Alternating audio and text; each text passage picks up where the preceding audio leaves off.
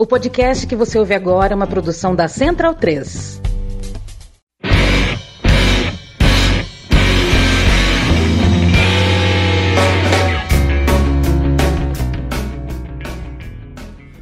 Bom dia, boa tarde, boa noite. Está começando o Quadro Negro Podcast, um podcast sobre educação. Um podcast mal educado sobre educação. Eu sou o Davi H. Tocles. E eu sou o Felipe Trafa. E depois do nosso amigo aqui, Gil Luiz Mendes, cortar o link aqui, né?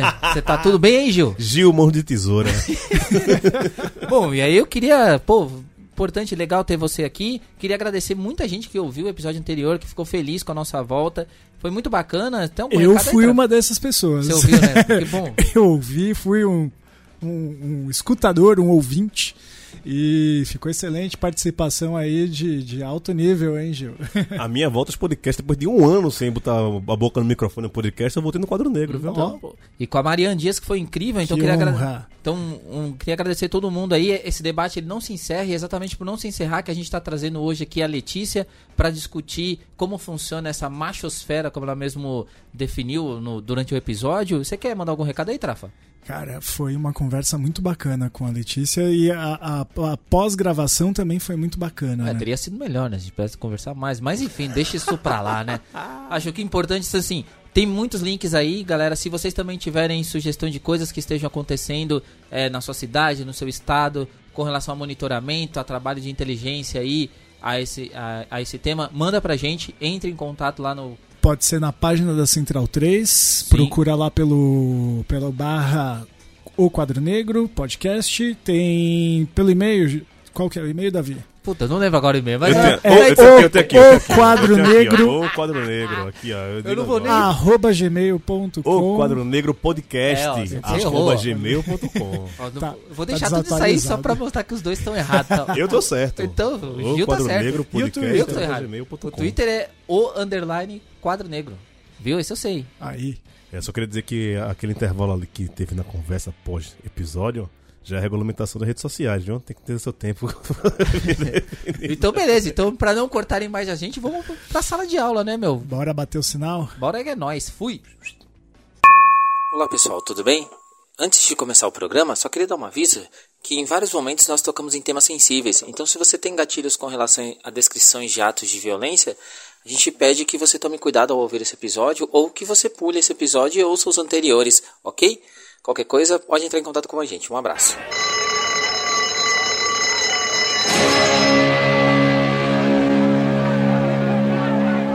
Mais uma vez aqui na sala de aula, tudo bom, Felipe Trafani? Tudo certo. Você Quer faltou dizer, semana retrasada aí, eu fiquei brincando com meu colega sem você aqui, eu só eu tava e de Gil. licença, tava de licença.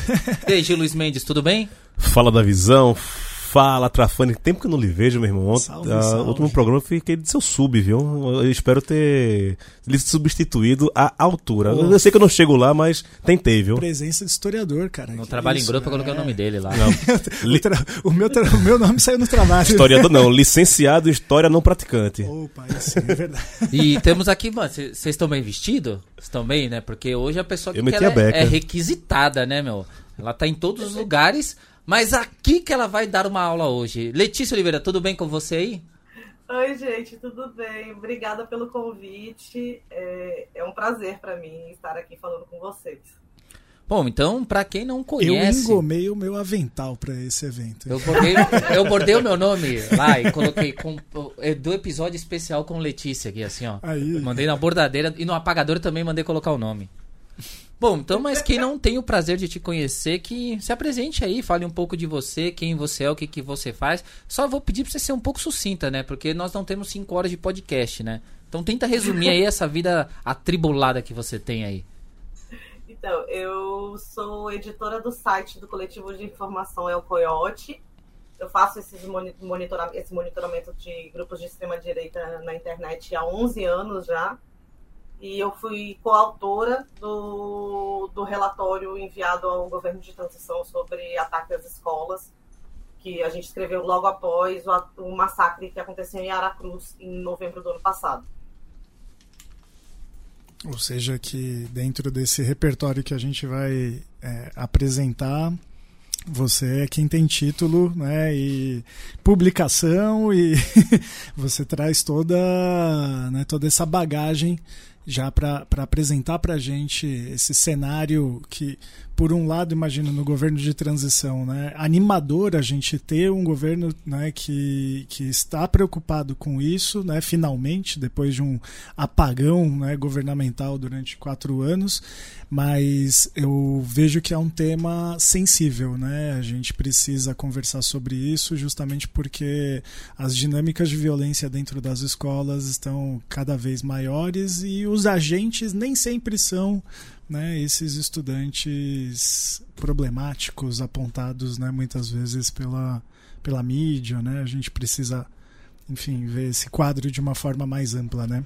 Inclusive, já que você aproveitou e puxou esse link aí, nas semanas anteriores aí no nosso programa, nós conversamos com a Mariana Dias, ela falou sobre a questão do bullying, nós explicamos o bullying, é, a importância de estudar ele como elemento importante, mas também tirando esse véu que ele tem de ser simplificado, de ser também usado como muleta para tudo. E eu queria perguntar para você aí, é, Letícia, como é que você vê, né? Eu sei que você fez até uma postagem esses dias, que, aí tava, que era uma escola que estava é, pedindo para alunos que sofreram bullying é, serem afastados. Eu sei que parece que não tem muito a ver com o nosso tema central aqui, mas eu puxo por um link importante. Que ponto tem é, né, a, a Maria falou disso lá, eu queria que você completasse um pouquinho rapidinho assim. Que importância tem essa questão do bullying, né? E como você monitora o uso do bullying nessas redes para depois você já começar a explicar de maneira bem simplificada ali para muitas pessoas da educação que não tem é, informação sobre isso. A gente mesmo aqui, para falar a verdade, a gente conhece um pouco mais, que a gente tenta ir um pouco atrás, mas não, não tão como você assim, explicar como funcionam essas redes, como inclusive ela usa esse discurso do bullying para escamotear outros discursos de ódio. Tá, é porque a gente tem uma diferença no tratamento do no tipo de violência. Tá? O bullying é um, uma violência que, que acontece dentro da escola, é uma violência que acontece na escola. A gente trata esses, esses ataques como ataques às escolas, tá? Então ele não é, o, que a, o que a gente faz, o que a gente percebe nisso é que esses meninos que cometem atentados, eles podem ou não ter histórico de sofrer bullying. A gente tem um caso, o caso da, da escola da Vila Sônia, por exemplo, a gente sabe que quem era o bully era o, o, o autor do atentado, porque inclusive ele cometeu bullying racista uma, uma semana antes de, de, de cometer o atentado. Então, o, o, foco do nosso relatório, inclusive, foi todo esse. O, a, os ataques, eles têm como alvo a comunidade escolar. Então, eles são exógenos, por assim dizer, porque eles não vêm de. Eles não, não são uma coisa que é uma violência que acontece dentro da escola e que é uma coisa que tem que ser mediada dentro da escola. Por isso ele, ele, é, ele é, muito, é muito mais amplo do que isso. Esses meninos, eles normalmente têm, eles, por algum motivo, eles não se, não se sentem acolhidos ou no ambiente escolar, não se, se identificam com os outros alunos, os colegas de sala, e se sentem isolados e vão procurar acolhimento e, e, essa, e não só acolhimento, mas até a socialização fora da escola. E aí que eles encontram esses grupos na internet que dão acolhimento a eles. Isso foi uma coisa que foi amplificada durante a pandemia, porque a gente estava tendo né, o, o única, a única, nossa única forma de socialização. Inclusive, era por onde eles estavam, né, é, essas, esses adolescentes estavam tendo aula, que era usando a internet. Então, como nossa, o, o nosso único meio de socialização durante a pandemia, além das pessoas com que a gente convivia em casa, era pela internet, eles acabaram eles acabaram caindo nessas redes. E o que, que acontece? Porque, assim, ontem, inclusive, foi denunciado um caso lá dos Estados Unidos de um menino de 13 anos que foi aliciado. Literalmente, ele foi aliciado. É... Começou no, em chat de jogo, daquele jogo Roblox, tá? Depois ele foi para o Discord e para o Twitter. E assim, abertamente ele foi aliciado por um homem que depois o sequestrou. Ah, então assim, é, quando a gente fala que esses ambientes é, online são muito perigosos para adolescentes que ainda não desenvolveram um senso crítico por causa da idade, por causa da falta de maturidade mesmo, é, é por causa disso. Esses, esses adolescentes eles não têm ferramentas para distinguir aquilo que é perigoso para eles ou não. Então eles vão entrar, eles, eles vão ser é, vão ser acolhidos nessas frustrações deles, seja com a frustração com, com relacionamento, com não, não conseguir se entrosar na escola com outros alunos, eles vão levar isso para a internet e aí na, na, internet eles vão ter contato com outros, pode, às vezes não, não é nenhum adulto tá, que está por trás disso, mas com outros adolescentes que já estão inseridos nesse meio e que começam a, a mandar para eles, por exemplo, assim, discurso Red Pill, né? Que o Red Pill tá todo mundo falando ultimamente, ficou bem famoso, porque a gente tem influenciadores Red Pill no TikTok, no, no, no Twitter, da, no YouTube, que tem milhares de, de seguidores, de visualizações. Letícia, e... desculpa, só assim, é. eu não sei o que é Red Pill. Nunca ouvi essa expressão. O que, que é Red Pill? O Red Pill, ele é um, ele faz parte de um ecossistema da extrema direita que a gente chama de machosfera. O que que é? Eles são misóginos militantes, tá? Então eles têm uma toda uma ideologia de ódio a mulheres. E são né? militantes dessa causa. Sim, eles são militantes dos direitos dos homens contra dos... as mulheres. Eles dizem que as mulheres que mandam no mundo. É, então, assim, normalmente o que a gente vê muito nesses meninos é justamente após uma frustração amorosa. Por isso que a gente fala, inclusive, no relatório, que os mais propensos a serem radicalizados pela extrema-direita é, são meninos brancos e héteros. Tá? Isso não quer dizer que, outras, que outros meninos que não se, não se insiram nessa categoria não, não possam também ser, ser optados, tá? Eu acho que a, mas... a maior, desculpa, mas eu acho que o maior exemplo desse discurso Red Pill no dia a dia é aquele menino na sala de aula que vira e fala assim: é, meu, essas meninas aí só gostam dos caras malandros, só gostam dos caras que tratam mal, a gente que trata bem, a gente fica isolado, essas meninas são toda interesseira. Que você vê sempre num menino que, em algum momento, ele tem algum discurso extremo em outras esferas, não é? Isso, inclusive é um dos primeiros sinais que a gente fala que é esse discurso de ódio contra mulheres. Normalmente. Desculpa, Letícia, normalmente está vinculado a outras formas também de preconceito, né? Essa, essa é uma delas, né, que começa a surgir. Isso, começa normalmente pela misoginia, pelo ódio às mulheres e depois vai para outros, né? Pra, vai para racismo, LGBTQ, fobia. Então, assim, o, o, ódio às mulheres é uma porta de entrada. Então, assim, a gente, nós somos um país muito machista e muito misógino. Então, esse discurso que você, tá, você falou, é, Davi, ele é corrente na nossa sociedade. Ele não é um discurso red pill ainda. O, o discurso red pill, ele vai dar, um, digamos, um, um estofo teórico, entre aspas, para esse ódio. Então, ele vai explicar você as meninas não gostam de você porque elas querem aquele o homem alfa ou sigma que tem aquele é o homem padrão que é o que o, né, esses red pill em céu almejam ser, né? E eles não são, eles não conseguem ser isso. Então aí eles vão se subdividindo em categorias de inferioridade dentro da própria comunidade. Tá? Bem, bem interessante isso que você traz para gente, Letícia, porque é, a gente começou falando sobre acolhimento, né? O, esse jovem que dentro da internet encontra um espaço onde ele consegue falar, então ser ouvido, talvez, né, ouve coisas que são convergentes, talvez com, com a, a pouca experiência de vida, né, que normalmente é um adolescente que está ali recebendo aquela, aquela informação, então vai se vinculando, né, vai vinculando as suas experiências de vida, né, a esse tipo de informação.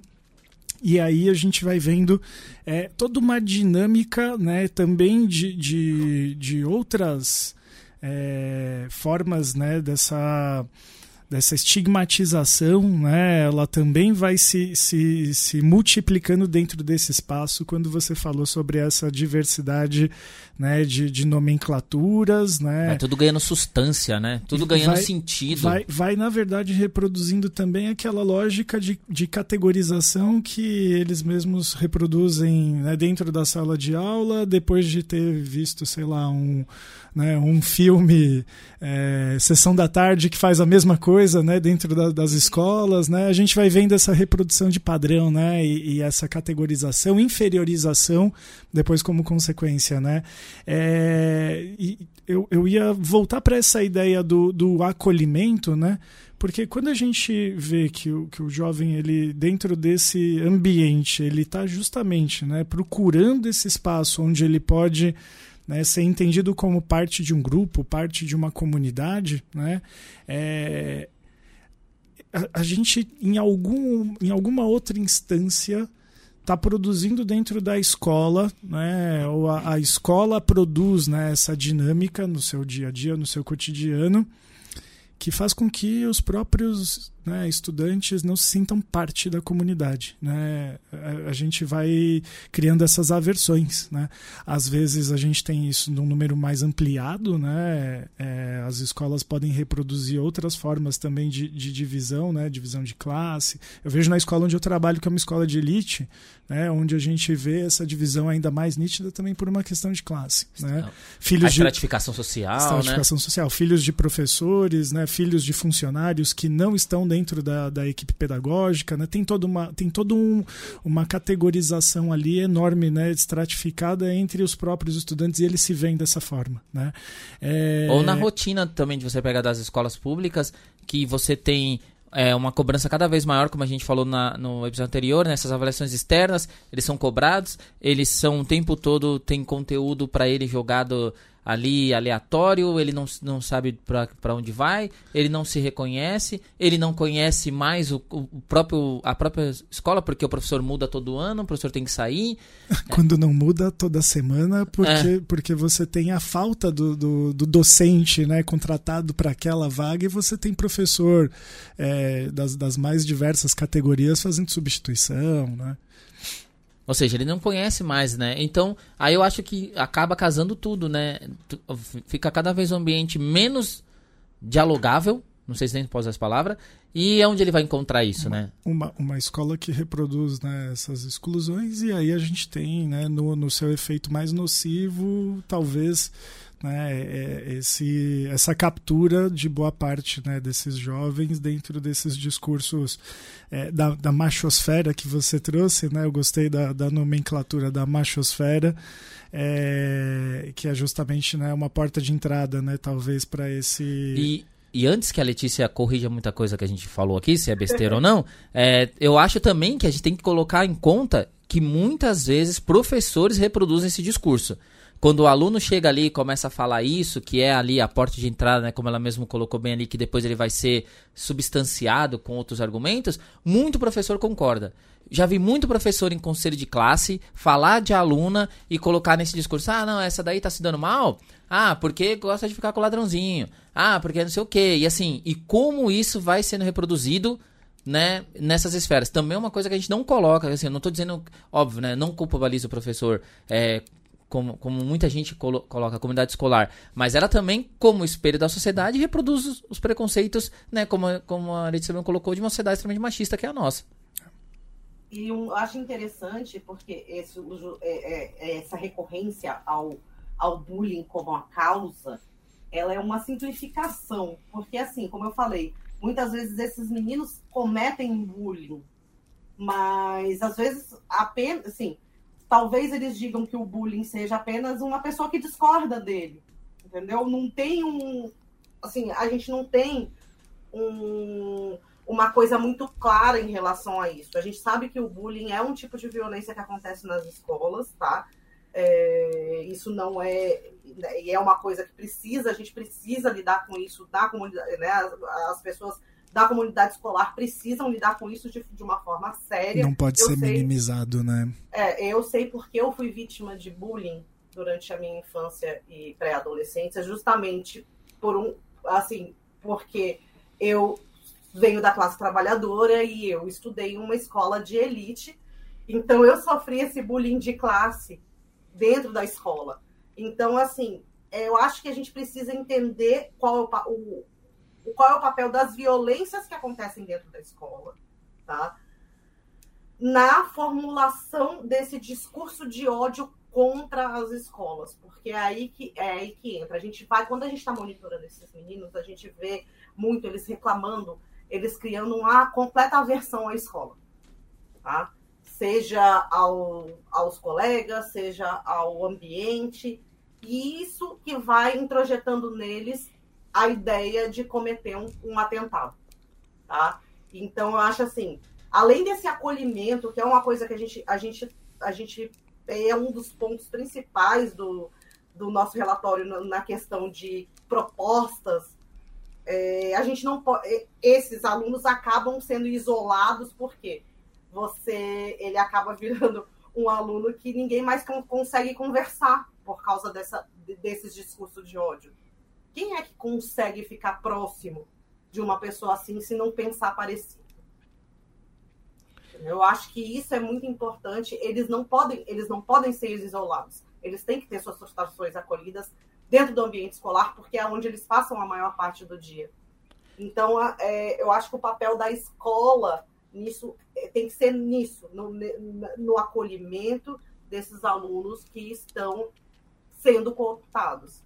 E aí a gente fala, a gente, a gente, é, a gente dá algumas propostas né, de fortalecimento de espaços para que não que esse, esse, é óbvio que a depender do grau que esse menino já tiver de, de radicalização pela extrema direita, ele tem o, tem que ter também esse tratamento individualizado para entender o que está acontecendo no processo, o que está acontecendo ali. Mas a gente fala muito em fortalecimento de grêmio escolar, em espaço para que esses alunos compartilhem entre eles e discutam entre eles, óbvio, com, com mediação, mas que discutam entre eles essas frustrações. O que está levando eles a, a, a se frustrar.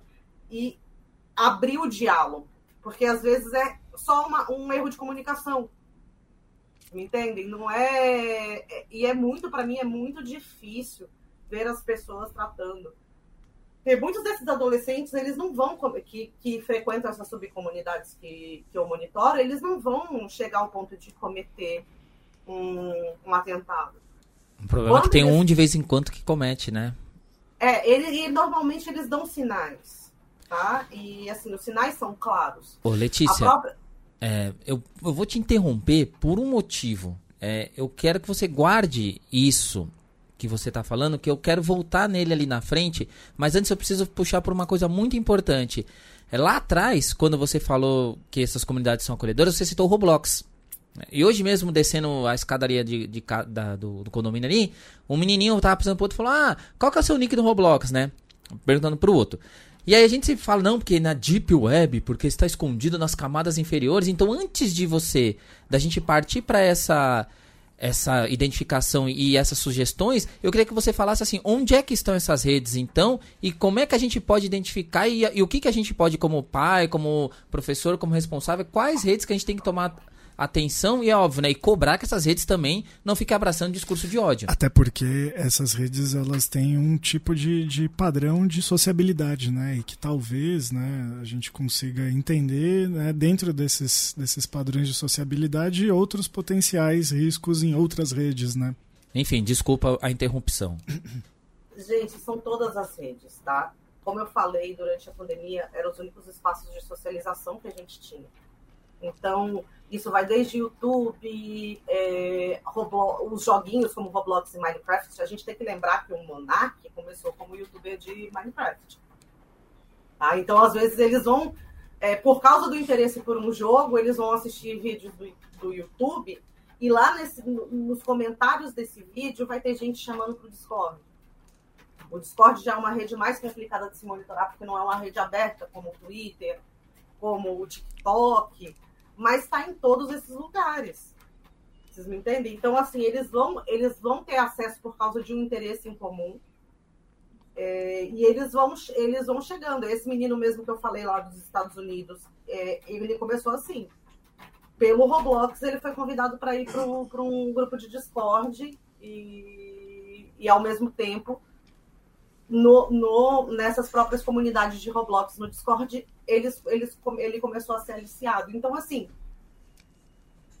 a internet, assim como o ambiente não virtual, que a gente, a gente tem que ter os mesmos cuidados que a gente tem com essas crianças e adolescentes no ambiente virtual. E no ambiente virtual, por causa de diversas questões, como é, é, as pessoas usar, serem, terem o direito a serem anônimas no ambiente virtual, isso é mais difícil. Quando eu era criança, né, assim, eu vou retornar isso, o tipo de assédio e tentativa de aliciamento que a gente sofria era diferente. Era a, a, a, as nossas mães chegavam para a gente e falavam assim: não aceite nada de estranhos. E no, na internet, essas crianças e adolescentes estão em todo o tempo, todo o tempo em contato com estranhos. Inclusive o estranho é mais legal, né? Exato. Então, assim, é, eu acho que a gente tem que, tem que entender também essa como se dá essa sociabilidade deles na internet. Por exemplo, esse, eu, aí eu vou dar o exemplo do grupo que a gente monitor, monitorava, que foi de onde saíram cinco é, dos meninos que cometeram atentados desde agosto do ano passado. Tá? É, uma sub, é uma subcomunidade do Twitter que cultua atiradores de escolas. A Sofia Schurig, do, do Núcleo Jornalismo, categorizou essa, essa comunidade como AAS, tá? É, assassinos, atiradores escolares e supremacistas brancos. Por que, que a gente, ela categorizou isso? É uma categoria que a gente está usando. Por quê? Essa comunidade surgiu dentro de uma comunidade muito maior que existe no mundo inteiro, que é a, comunidade que se interessa por crimes reais. A gente tem produção audiovisual extensa sobre esse tipo de, de crime. Então, as pessoas, né, sobre assassinos em série, sobre crimes. A, a gente tem esse interesse da, da sociedade em geral com crimes, com crimes reais. Então, existem, desde sempre existe na internet essa comunidade de, que gosta de investigar os crimes, que gosta de ler sobre, que gosta de falar sobre, produzir conteúdo sobre. A, as maiores é, a, a, as maiores empresas de audiovisual têm produção extensa de true crime, que é o nome em inglês, né, de documentários de true crime, isso há décadas. Então, assim, é uma comunidade bem estabelecida. O que, que aconteceu dentro dessa comunidade?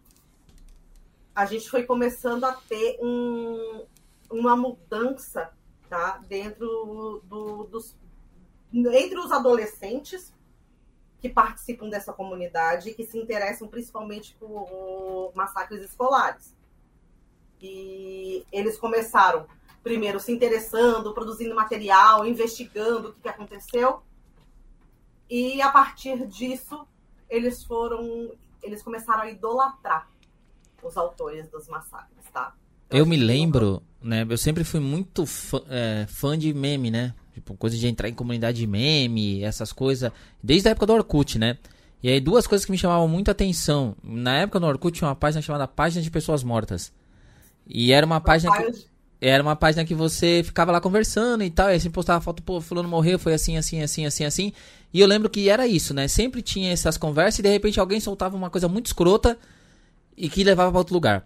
E outra coisa que também me chamou muita atenção, né, que acho que é um exemplo disso, é como também os, nos memes de repente começou a, se, a usar a Pump the Kids lá, né, aquela música, com o, a questão do massacre de Columbine. E aí eu lembro que tinha direto, pô, quando eu cometei o massacrão na escola, assim. E aí era sempre tipo um meme de alguém usando o, a, a vestimenta dos caras de Columbine, assim. para mim foram dois momentos que me marcou muito, assim, que eu falei, opa, peraí, alguma coisa tá estranha nisso aqui. Pois é, e você vê que isso já é antigo. Só que essa subdivisão dessa comunidade mesmo começou durante a pandemia, tá? E a gente teve um. A partir do segundo semestre, da, que foi, foi quando é, ocorreu o retorno às aulas presenciais pós-pandemia. Foi agosto do ano passado. A gente já tinha uma comunidade estabelecida desses meninos no Twitter, principalmente, tá? É, essa comunidade onde eles usavam hashtags relacionadas a crimes reais. Tá? E assim, e era uma comunidade de stands, é um fandom.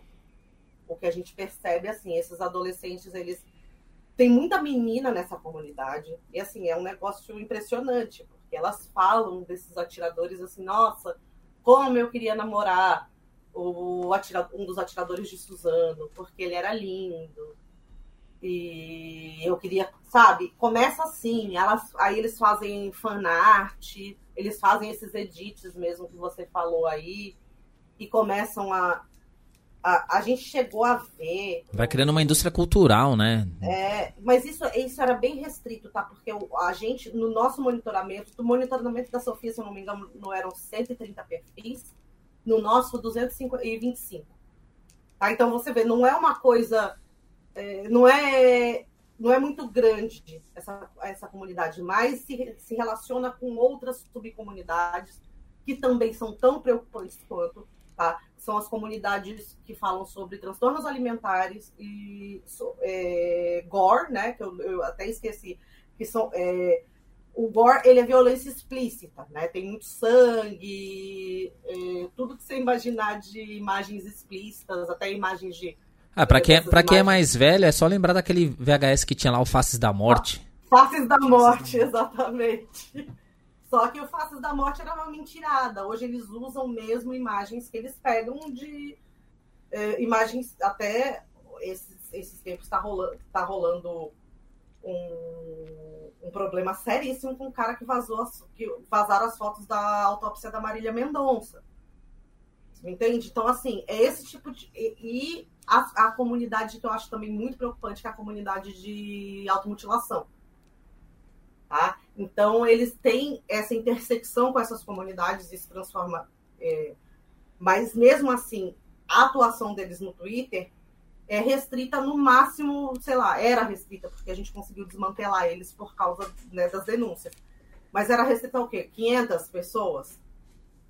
E dentro dessa comunidade que cultua esses atiradores, a gente começa a ter é, esses meninos que que querem imitar os ídolos. E é daí que a gente vai começar a ver esse aumento do, dos atentados às escolas. Tá? É. Então, assim, é, eles. Eu, eu, eu, costumo falar assim, a gente fala que eles têm muita influência, sim, de discurso nazista, mas é, é ele é mais tangencial, tá? Eles não têm, a maioria desses meninos, não estou dizendo que são todos. A gente tem um caso que é, de um, um, menino que cometeu o atentado em Barreiras o ano passado, esse menino se dizia abertamente nazista.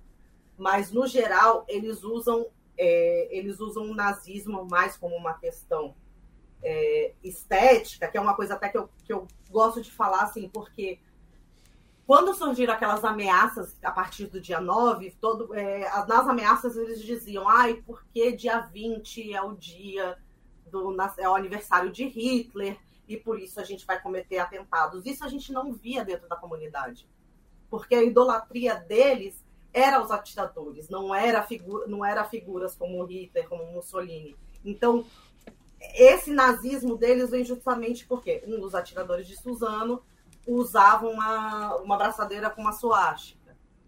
Entendeu? Então aí ele tem a, a, dentro os discursos de ódio é, racial, é, misógino e anti-LGBT estão todos inseridos nesse contexto. É, e, e o, principalmente do racismo, que aí a gente tem essa influência supremacista branca. Mas não é, eles não têm uma, uma, um aprofundamento na ideologia nazista. Tá? Como não fazem parte de células. Então, assim, é, é uma coisa bem complicada, né? Não é, é um, à primeira vista, uma pessoa que não entende muito bem o que está acontecendo ali pode achar que é, não, não vai inclusive não vai entender a forma como eles se comunicam, porque eles são adolescentes, gente. E adolescente tem, tem formas peculiares de se comunicar.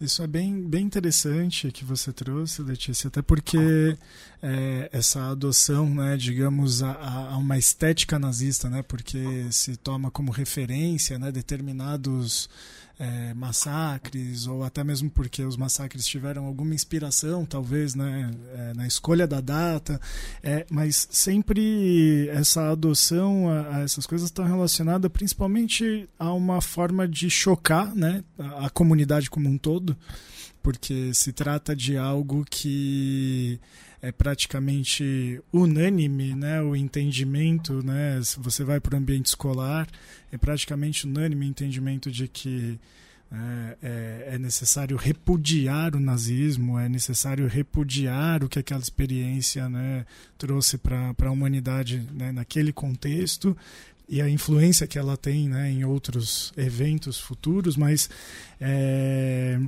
eu acho que é justamente é, é, é, essa estética, né, como você apontou, e essa necessidade de adotar os valores que sejam né, a, a, chocantes. Chocantes, é o avesso daquilo que é comumente pregado e entendido, né, como aceitável, tolerável. Era o debate que estava tendo com relação ao Mayhem, né? Uhum. A questão do, do nazismo das... no Mayhem, né, que era a questão, pô, black metal usa os símbolos, que inclusive é uma coisa que eu ia também comentar, né, que a gente traduz, vê muito... traduz porque banda de metal... Ah, é, é verdade, né? é o nazismo recreativo. É, né? que acontece que teve um, alguns dias atrás o Mayhem, né, com a banda norueguesa fazer um show no Brasil, e tem várias publicações do Mayhem com símbolos nazistas, né? E aí tem a história de que o, o Varg que é um nazista é, assumido, fazia parte da banda, e o debate era que se a banda era nazista ou usava símbolos nazistas, porque o black metal tem essa coisa de chocar, que é como a Alicia falou, por exemplo, de usar o gore, a capa do disco deles, que foi um dos caras, do, membro da banda que se matou,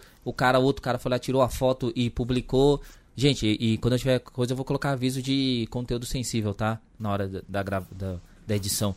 Porque falar desse assunto assim também sem aviso é meio complicado. É. E, e essa questão do Mayhem é muito interessante porque, assim, a partir do Mayhem surgiu toda uma cena de metal. Né? Eu fui uma das, das que fez a denúncia né, contra o Mayhem. É, fomos eu e o Judes, que é um amigo meu, e, assim, o, se criou uma cena que eles chamam de é, National Socialist Black Metal, ou seja, é uma cena nazista mesmo de black metal. Aí tem então, o. Também tem um. Aí, pra contrapor, tem o, o Red Black Metal, né? Que seria o Red Anarchist sim. Black Metal. Eu, eu, sei, eu também acompanhei esse debate bem por dentro, por gostar de black metal, algumas coisas. E, e, eu, e também porque assim, eu gosto muito né, desses temas, porque eu tenho, eu tenho muita inserção nesse meio. Inclusive, já tive vários debates dentro da escola sobre o uso desses símbolos. Né? Inclusive, uma vez, uma professora né, estava discutindo, porque a gente já visto muita suástica desenhada na mesa. E ela falou, pô, tem nazista na escola, né? E eu que eu falei foi exatamente isso. Eu falei, olha, não é nazista, mas eu acho que assim, a, a pessoa que está fazendo isso está tentando chocar. E a gente tem que confrontar por essa ideia do choque. E como é difícil colocar esse debate por uma coisa que você realmente falou. É, a entender a linguagem deles é uma coisa difícil para professores que muitas vezes não são atualizados e não é nem culpa do professor. Volto a falar aqui. Quantos professores têm a oportunidade, por exemplo, de fazer um curso com você? De aprender, fazer, ouvir uma palestra sua, de ter uma conversa com sua na escola, enquanto a gente fica lá, na verdade, fazendo formação para aprender a preencher documento. É, e aí depois cobra-se que o professor seja atualizado quando a gente não consegue. E grande parte disso é porque a atualização tem que ser prática, né? Você vê quantos, quantos assuntos a gente está colocando aqui, quantas vertentes de, de culturas diferentes que não são culturas propriamente pedagógicas, mas que fazem parte da rotina pedagógica porque faz parte da vida das pessoas e que a gente não consegue debater. Né? Então acho que uma já uma, uma das propostas é que a gente cobre que a escola, como a gente já discutiu em vários episódios, ela seja capaz de ter essas formações, ter essas discussões abertas para conhecer, inclusive que esses meninos tragam esses mundos deles. E não só pro, pro, pro público docente, né? Mas até mesmo porque é de, de interesse da, da própria comunidade, então isso é aberto, né? Para mais pessoas participarem, né? Principalmente os responsáveis, né? Mas aí, aí vou... uma questão de acolhimento deles, Sim. Né? eles mostrando qual é a vivência deles. Eu fui punk na adolescência. E isso não era tipo as pessoas não entendiam isso e levar e falar assim, ó, qual é o seu interesse? Você tem interesses musicais, você gosta de literatura, você gosta de, sei lá, de K-pop, você, o, o que que é isso? Quem é você, né? Precisa conhecer isso. Isso é uma forma de acolhimento também. A gente trabalha tanto, né? E a gente fica tão, tão preso à, à dinâmica do trabalho que muitas vezes é, não, não, há espaço, né? Não, não, há tempo, não há possibilidade, né? De fazer uma coisa que é essa troca, né? Quer dizer, a escola, ela, ela deveria ser justamente esse ambiente, privilegiar essa relação, né? E aí não é, né? Como a Letícia mesmo falou, o, o espaço de acolhimento não acolhe. Aí ele vai se identificar onde? Ele vai ver uma Sigmask e vai falar, porra, da hora, quero usar isso aí também. Aí ele usa só porque ele acha bonito, uma máscara de caveira, assim, né? Uma bandana de caveira. Aí o outro cara fala, pô, você sabe qual é a história da Sigmask? E leva ele um mundo tipo, que, é um, que é o submundo perigoso, né? E aí, Letícia, eu não sei se você tem mais coisa a completar. E eu gostaria também, já que a gente. Aí agora a gente volta naquele ponto que eu te interrompi. A partir disso, que sinais a gente vê, além dos primeiros que você estava falando, né? Essa radicalização do discurso, esse uso é, da, dos símbolos como choque. Que mais coisas que eu também posso ver no adolescente falar, poxa, ele está im, é, se imergindo. É, como é que é? Afundando. Eu esqueci a palavra, o sinônimo para isso aí. Tá entrando nesse mundo aí. Se afundando é uma boa. Interesse por armas é uma coisa que a gente repara muito, né? Por, não só por armas de fogo, como por armas brancas. É, o, a gente, o que eu acho também interessante é que tem um, um desses meninos que foi o primeiro que tentou cometer um atentado ano passado. Foi o primeiro da leva, que também era dessa subcomunidade ele começou a pedir para a mãe dele é, pedir o livro do Hitler, a biografia do Hitler. O Meckempf, né? Dele. É, é vendido por 15 reais nas bancas de jornais. É, então, isso é um, esses interesses meio estranhos, tá? Porque assim, por exemplo, eu acho que isso pode ser lidado, por exemplo, numa aula de história, né? Que a gente vai, porque assim, você, a mãe, isso tem uma entrevista muito boa com a mãe desse menino, que ela fala: você pode estudar, eu posso te ajudar a estudar se você tem interesse em saber o que, que é, mas eu não vou te dar o livro. A mãe Porque mandou realmente... bem. E, e, isso é uma coisa que um professor de história, por exemplo, poderia lidar muito bem com, é, com isso. Se tem um interesse, vamos lá, vamos estudar. Qual que é o seu interesse? Quais são as suas dúvidas? E, e tentando apaziguar esse interesse específico de um aluno, por exemplo, é, quando você notar que existe esse interesse, mas que seja que não seja voltado só para ele. Entende? Eu acho que isso é uma coisa que é, é óbvio, como eu falei, tem que, quando a gente já está num, num, estágio onde a gente está vendo que esse menino já está dando diversos problemas, aí você vai ter que, individu tem que individualizar. Mas quando, dos primeiros sinais, quando você vê que esse menino está com discurso, né? Ai, porque eles começam, e isso eu tenho colegas professoras que falam isso, já lidaram com isso, eles começam é, principalmente é, é negando a autoridade de figuras femininas. Tá? É aquele menino que dá muito problema com as professoras e quando você vai conversar com ele, é, eu sei disso porque, meu, eu devo ter atendido muitos meninos assim.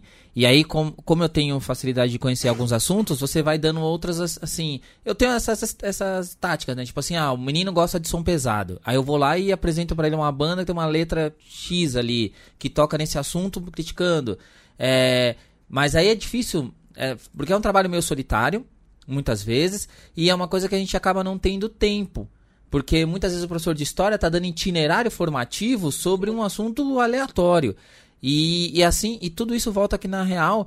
A gente vê os sinais. Eu acho que muita gente vê os sinais, mas acaba tendo aquela coisa de um, não tem tempo e fala, pô, se eu entrar nesse mundo, eu vou ter problema. E dois, muitas vezes não encontra suporte na própria gestão escolar, que ao invés de enfrentar o problema, fala, não, eu vou apostar em soluções mais é, fáceis e mais visualmente fáceis de, de ser colocadas como uma, coisa que eu vou tocar ali na frente com relação ao uso da, da, da, das políticas repressivas quando a gente vê o, quando o problema é escancarado.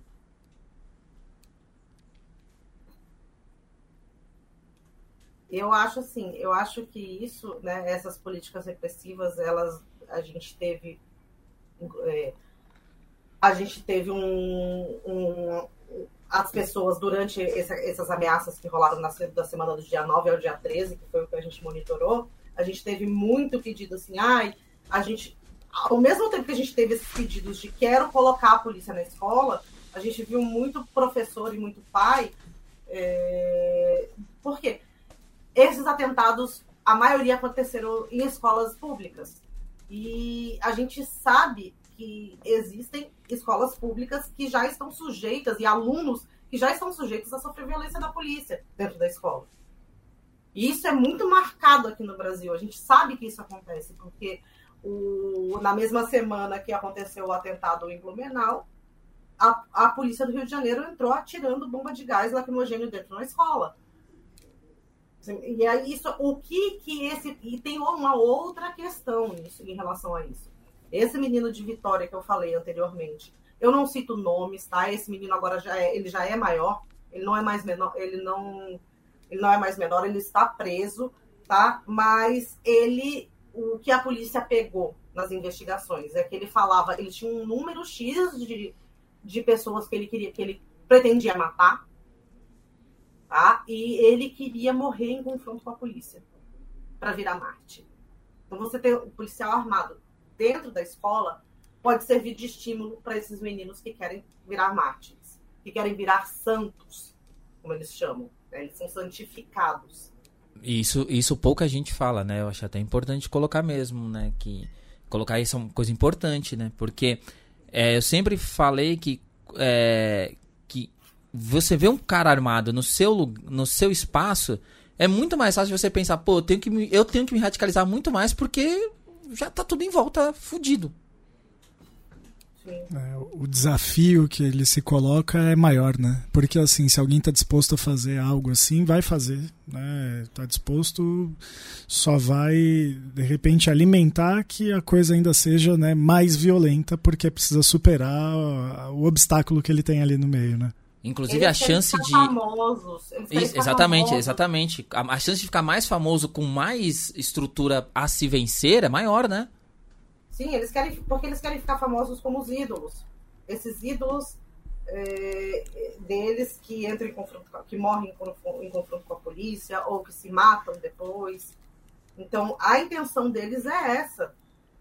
Se eles viram santos, né, que como, como eles se chamam, eles chamam esses meninos que morrem, é, seja é, é, em confronto com a polícia ou, ou seja porque se matam, eles vão ficar mais famosos.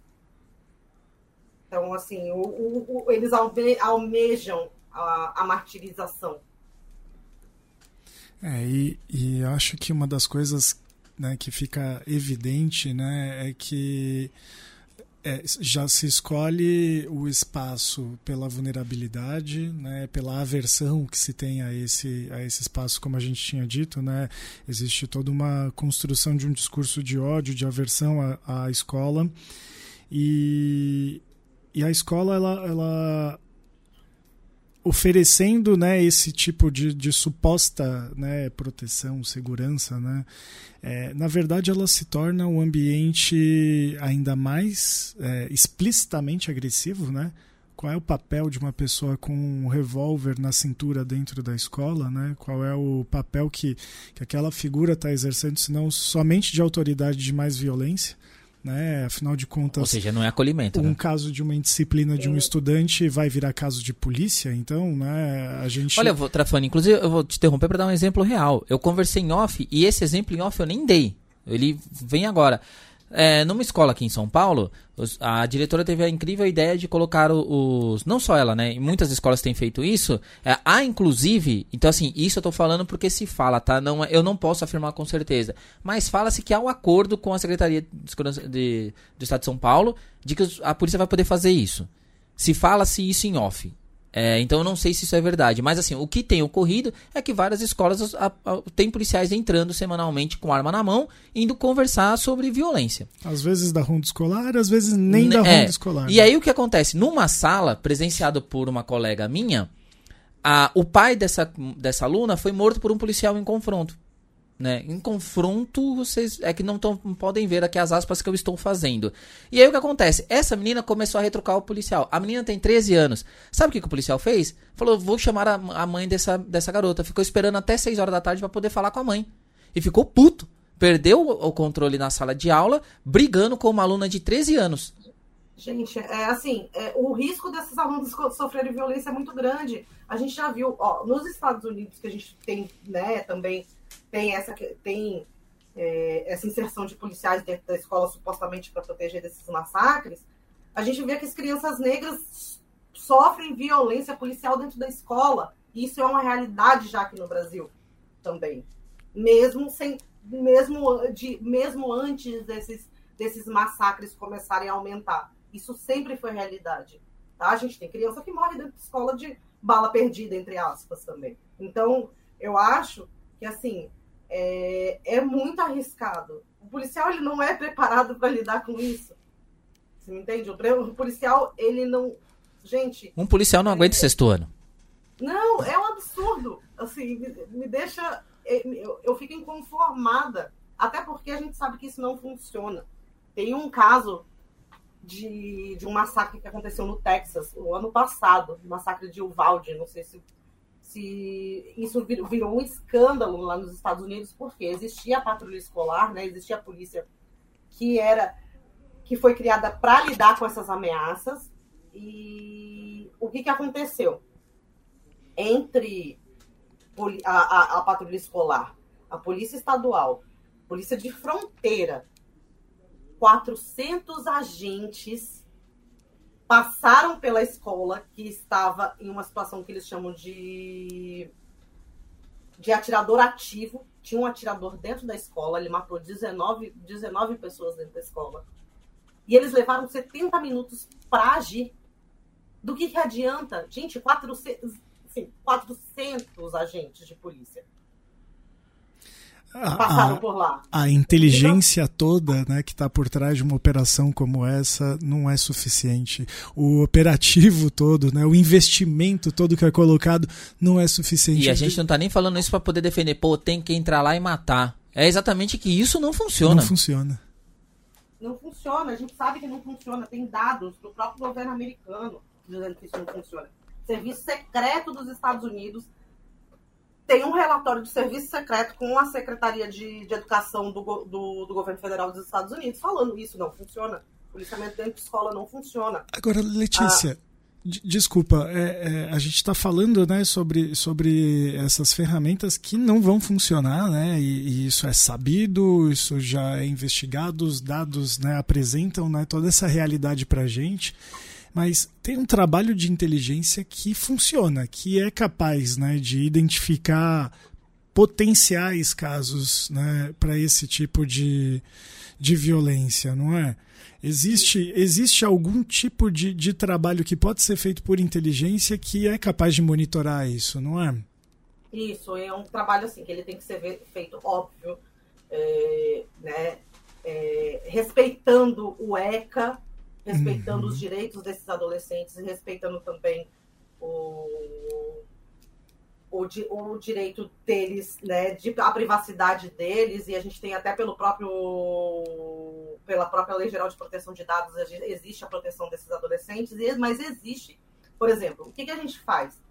O nosso monitoramento, que é um monitoramento independente, tá? O que, que a gente, o que, que a gente faz? A gente monitora discurso, a gente não foca tanto e, no indivíduo. E, a gente não fulaniza, a gente uhum. vai monitorando o discurso. Uhum. Aí, quando a gente vai vendo uma mudança nesse discurso, uma, um, uma radicalização desse discurso, aí sim a gente foca.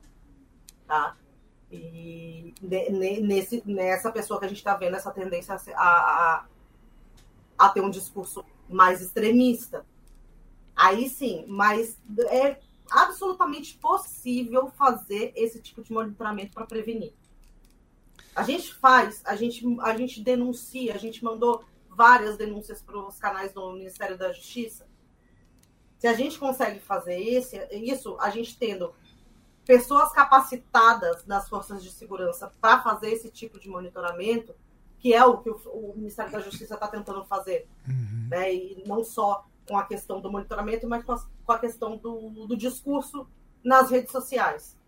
A galera está dizendo que é censura. Não, gente, isso não é censura. É muito importante esse debate, né? Falar sobre a questão da regulamentação né? de, de todas essas redes, né? E, e assim, não só o, o, numa medida assim de emergência, é, as redes precisam atender aos pedidos dos governos, tá? Porque o, olha, o exemplo do menino da Vila Sônia é bem característico nisso, porque ele já tinha tido problema numa escola, na escola que ele estudava anteriormente. Ele foi feito um BO contra ele. Tá? Ou seja, todo mundo já sabia que esse menino estava prestes a fazer, a, a fazer o que ele fez. Numa escola, né? Porque parece que na escola que ele estava não tinha essa formação para os professores. Sim, ele tinha mudado de escola. Só que na semana anterior ele tinha. Ele, quem, inclusive a professora. A professora que, ele. É, essa história é muito triste, cara. É triste por tantos aspectos. E assim, e eu acho que é tão visual o, a, como são as professoras que levam a escola pública porque são elas que vão lá e evitam o pior. São elas que dão a, o sangue, literalmente, ali, porque a, a, professora consegue pegar ele ali. Cara, é, é horrível. E assim, é triste pensar que esse é um espaço que realmente ele sofre muito disso, porque é um espaço das mulheres. Vê muito e elas mais. São as maiores vítimas. Sim. E, e aí, assim, aí, beleza. A gente viu tudo isso, a gente sabe de, de, do, do trabalho de inteligência que tem que ter. Eu, como professor, posso cobrar. Mas assim, eu não sou idiota e nem inocente. Eu sei que se eu chegar hoje na minha escola e tiver um policial lá, eu não vou cobrar o cara e falar: Meu, você tem que fazer serviço de inteligência e não estar aqui. Talvez eu fale que eu sou maluco. Mas eu, eu figura da vida, não sou, não sou régua de medida. E muitas vezes também fiquei quieto. É, o que, que eu faço, né? O que, qual que é a sugestão, né? A gente estava até conversando em off. O que, que eu devo fazer ali, me preservar e, e na verdade, para poder denunciar isso, que na verdade é um problema? Olha, a gente tem sugerido é, que, que, se criem canais de, das próprias comunidades escolares com esses serviços de segurança que tenham a inteligência já preparada para monitoramento. Aí isso é uma coisa que precisa ser criada. O, tem alguns estados e alguns municípios que já criaram esse canal. Eu sei que no Distrito Federal existe esse canal, tá? que é um canal de WhatsApp, inclusive. Ele existe no o próprio Ministério da Justiça também criou dois canais para denúncia. Lembrando que tudo isso aí vai estar tá no link da descrição, que é importante, né, para o pessoal acessar. Mas eu acho assim que realmente precisa existir, existir mais do que essa proximidade com a polícia dentro da escola, precisa existir, existir esses canais onde, porque conselho tutelar é um canal, mas é um canal que não que já está completamente é, assoberbado com outras coisas. Mas seria um canal muito bom para esse tipo para fazer esse tipo de denúncia. O próprio conselho tutelar pode pode interferir, inclusive, na falando com a família. Entende? Mas precisa existir um canal, sim, para que essas denúncias, quando você vê assim, se ter claro que esse menino vai estar tá planejando cometer um atentado, aí tem que enviar para os canais, para os canais que já foram criados. Em São Paulo, eu não sei se foi criado algum canal do tipo. Eu não ouvi falar. A gente, a gente vai fazer depois uma, uma pesquisa e linka aqueles que a gente encontrar. Eu sei que tem um número ali que foi divulgado né, para nós assim na, na rede pública, mas é, eu não sei como é que ele está funcionando, eu também não entrei em contato com isso. Mas a minha preocupação é, é que enquanto a gente não tem é, esses canais abertamente divulgados, que aí é uma falha da comunicação, inclusive, de quem trabalha com educação, essas outras soluções mais fáceis, entre aspas, acabam sendo apontadas como solução. E como você mesmo falou, há muita é, resistência de professores e professoras, principalmente, que sabem que isso não dá certo. Sei que tem muito professor babaca que fala, ah, tem que ter polícia mesmo aqui que eu vou me sentir mais seguro, mas a maioria, eu posso afirmar isso com certeza, sabe que não é isso que vai dar segurança. E aí, assim, eu queria já partir para a parte final ali. É, eu acho que, assim, dentro de tudo que a gente poderia falar, né, eu, eu acho que foi muito importante essa conversa. É, eu gostaria de poder gravar cinco horas aqui, que eu acho que tem muito mais coisa para se discutir com relação a isso.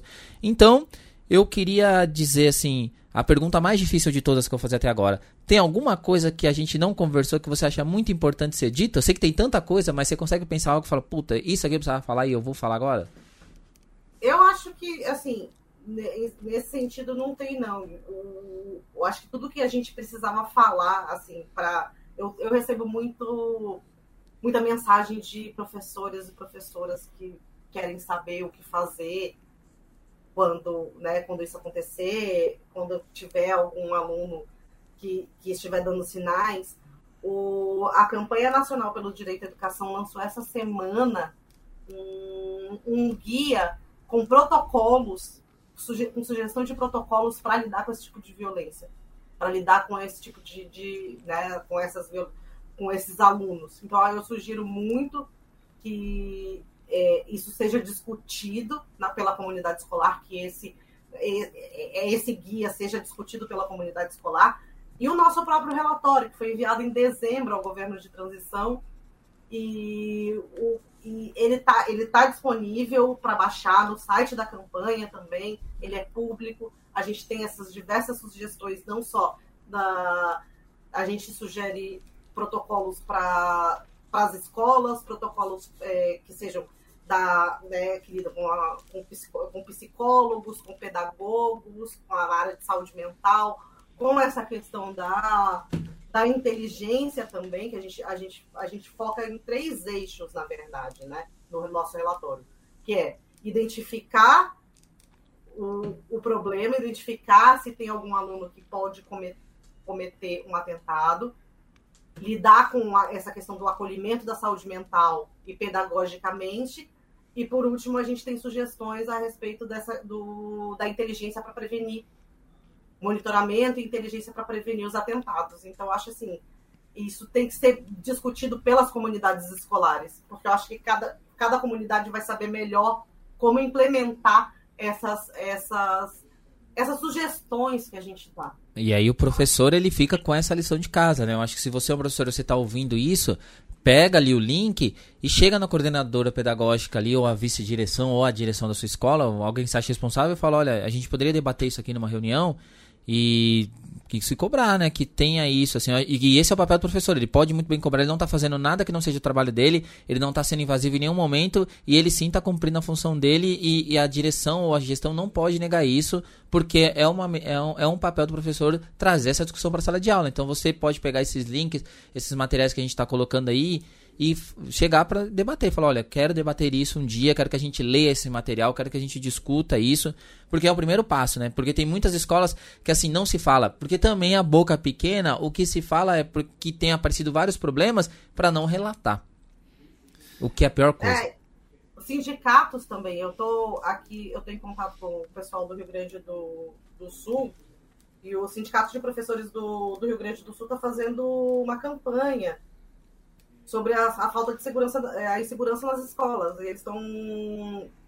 Que é uma outra coisa assim. A, a, falta de segurança nas escolas, ela se dá porque os ambientes são precarizados, falta, faltam recursos humanos, então acho que isso é uma coisa também que dá para focar, que vai ajudar nesse processo todo. Sim, hoje, ontem mesmo, né? A gente tá gravando isso aqui numa, numa quarta-feira. Ontem mesmo, terça-feira, né, uma pessoa que já participou desse podcast aqui, que é o Severo, que é do, da POSP, Sindicato dos Professores aqui de São Paulo, divulgou um áudio ele, ele comentava isso, que ele comentava com relação à falta de estrutura, comentava inclusive sobre a campanha, sobre a necessidade é, de, de divulgar esses materiais. Ele tem feito um trabalho muito bacana, assim, pessoas dentro da POSP têm feito isso também.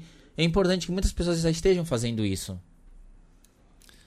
É, eu acho que com, com isso né, a gente também vê a importância da abertura do espaço da própria comunidade escolar, né, justamente para para ser esse ambiente de acolhimento, ser o ambiente onde existe o diálogo e a construção de vínculos verdadeiros, né? É, a gente vê hoje muito né, dessa discussão dentro do, do novo ensino médio de projeto de vida, educação socioemocional e essa babaquice toda neoliberal que vai ser enfiada né, com um manualzinho goela abaixo dos professores para que os professores né, vomitem isso em cima dos estudantes. Inclusive, quando puxa essas discussões, vira e fala: ah, não, poxa, a gente não tem tempo, tem uma prova semana que vem aqui, a gente tem que ir, então agora vamos ter que recuperar essas habilidades oportunidades perdidas. Depois a gente volta nesse assunto. É, e a construção dos vínculos vai ficando né, cada vez mais precária também, assim como o próprio espaço, né? Bom, mas nem. Transformar a escola em espaço de acolhimento ao invés de transformar a escola numa prisão, que é o que estão tentando fazer. Pois é, então nem, nem vamos gastar muito ódio aqui com relação ao novo ensino médio. Guarda aí que no próximo programa. Olha o spoiler. vai ter isso aí, então não vamos poder guardar lá. Então eu queria, na verdade, terminar agradecendo. Não, fale, fale. Eu, eu antes de, de, de terminar, então, para poder né, é, dar uma dica para o pessoal sobre algo que a Letícia apresentou lá no começo do episódio, né, quando ela começou a falar do, desse ambiente da machosfera, né, desse grupo é, Red Pill. Eu recebi é, essa semana um link de YouTube de um canal muito bom, um canal bacana que, que faz né, bastante pesquisa e que constrói né, é, uma divulgação né, bem interessante. O canal Normose. É, eles fizeram aí recente né, um vídeo que explica esse universo das pills. Né, que e, são as pílulas, né? Que são as pílulas. Vocês não estão me vendo, mas eu estou fazendo coraçãozinho com as mãos. é muito amigo meu, é uma pessoa que inclusive a gente usou o trabalho dele no relatório, porque ele tem um trabalho excepcional. Perfeito. Ah, assim, nesse sentido, como divulgação. Ele é historiador, ah, então assim, ele já foi professor também. Acho que é. é inclusive, ele estava em contato com a gente também, comentando isso.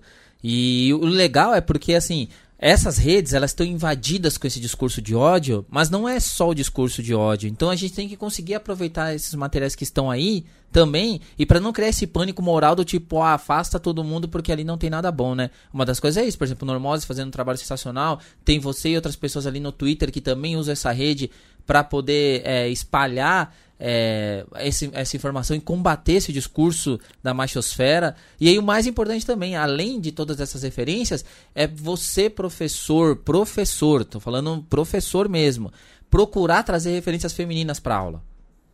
Essa é uma coisa que choca muito. É impressionante quando você traz referências femininas para eu dou aula de humanas, né? Para eventos ali, quando você traz é, figuras femininas, de como choca de falar, caramba, tem isso, assim. Parece uma coisa muito simples, mas é muito fundamental. É necessário construir isso, né, para ampliação mesmo da, da, da, perspectiva, né, inclusive... É... Para destruir essa coisa, essa, essa machosfera que só vê mulher como um, um, um objeto interesseiro, como algo, uma, uma imagem, nossa, não sei dizer, medonha, né? E eu acrescento também trazer é, figuras não só femininas, mas é, negras, Sim. indígenas, LGBT, porque eu acho que. É, diversidade, na verdade, né? diversidade, né? Então, eu acho isso muito importante. A diversidade ela é uma forma de combater esse discurso, esse discurso de, de preconceito, desse discurso de ódio, desse, né, dessa, desses, não só de neonazistas, de red pill, de quem quer que seja.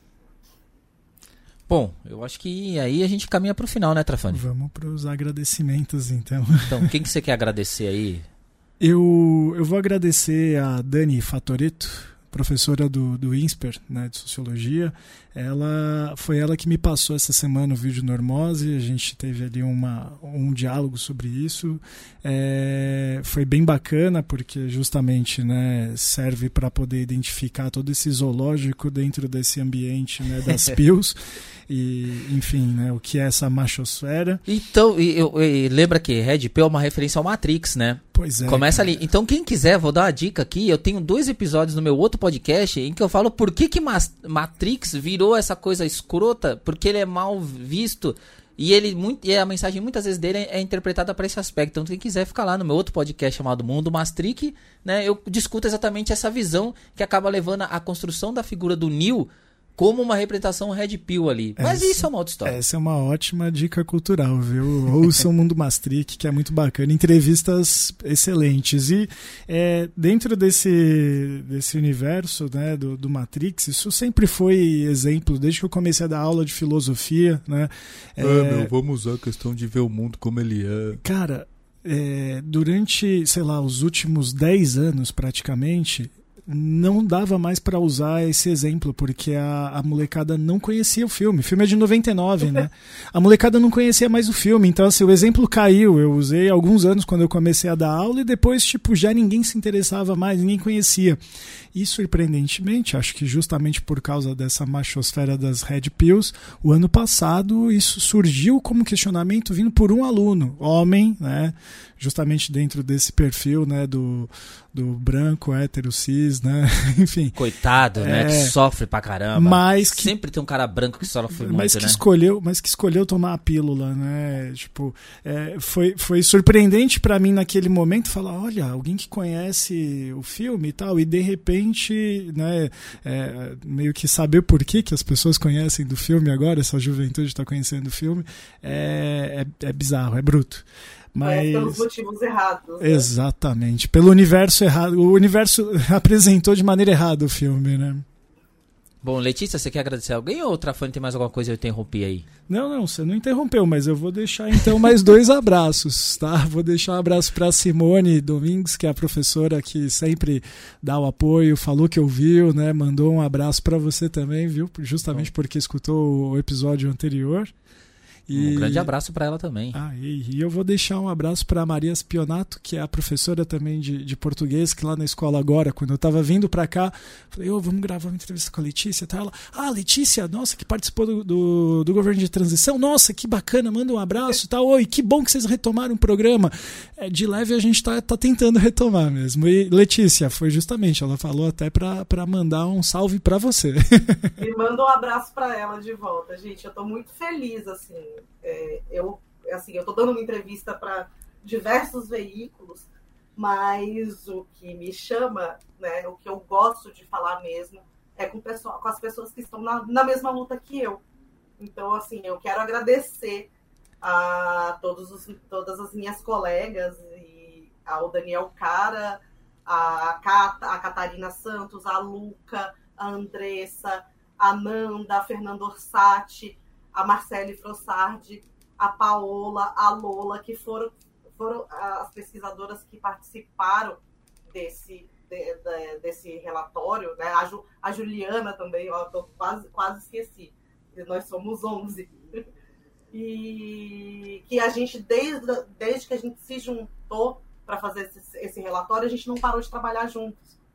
A gente continua trabalhando a gente se fala praticamente todos os dias, então a gente criou um criou um grupo mesmo assim bem unido nessa questão e assim militância. Eu queria agradecer muito a todos os, os meus companheiros de militância que me dão força, né, porque eu acho que o trabalho principal, óbvio que o trabalho como comunicador e como né, de monitoramento é muito importante, mas eu só faço isso porque eu faço, eu tenho um, eu tenho um horizonte de luta que foi que ele foi formado trabalhando com movimentos sociais.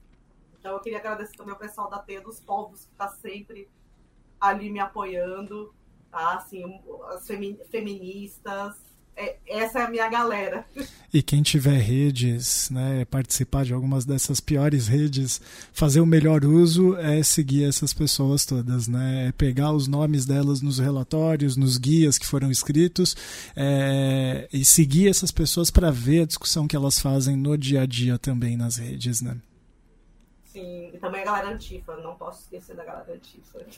Bom, e eu queria agradecer, primeiro eu sempre quero agradecer aquela professorinha né, que é chamada de professorinha no intuito de ser diminuída, mas que se não fossem essas professorinhas tantas aí, a escola pública não teria dado certo. Eu sempre falo isso, a escola pública com todos os problemas ela deu certo e ela só não explodiu porque dá certo. E esses problemas aparecem exatamente porque ela é o lugar aonde ainda se se tá a diversidade de alguma forma, e está em disputa. É. Ela está em constante disputa, por isso vai ter conflito mesmo. Então, assim, eu queria agradecer sempre, todo dia, essas pessoas que estão ali no, no chão da sala de aula. Vocês são incríveis, né? A gente, a gente faz um trabalho que, meu, é muito foda. É, e não é no sentido foda de vangloriar, é no sentido foda de difícil mesmo, de é um trabalho duro. E eu sei que muita gente dá o sangue aí. E eu queria agradecer a pessoa que fez a ponte entre nós aí, né?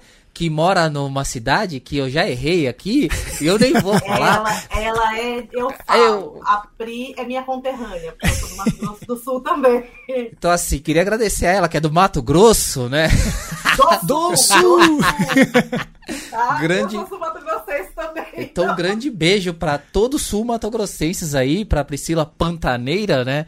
Querida colega. Então, acho que é isso. Um abraço a todos aí. E bora, até a próxima. Bora bater o sinal. Bora bater o sinal. Até mais aí. Vamos lá, mano. Acho que eu vou merendar, viu?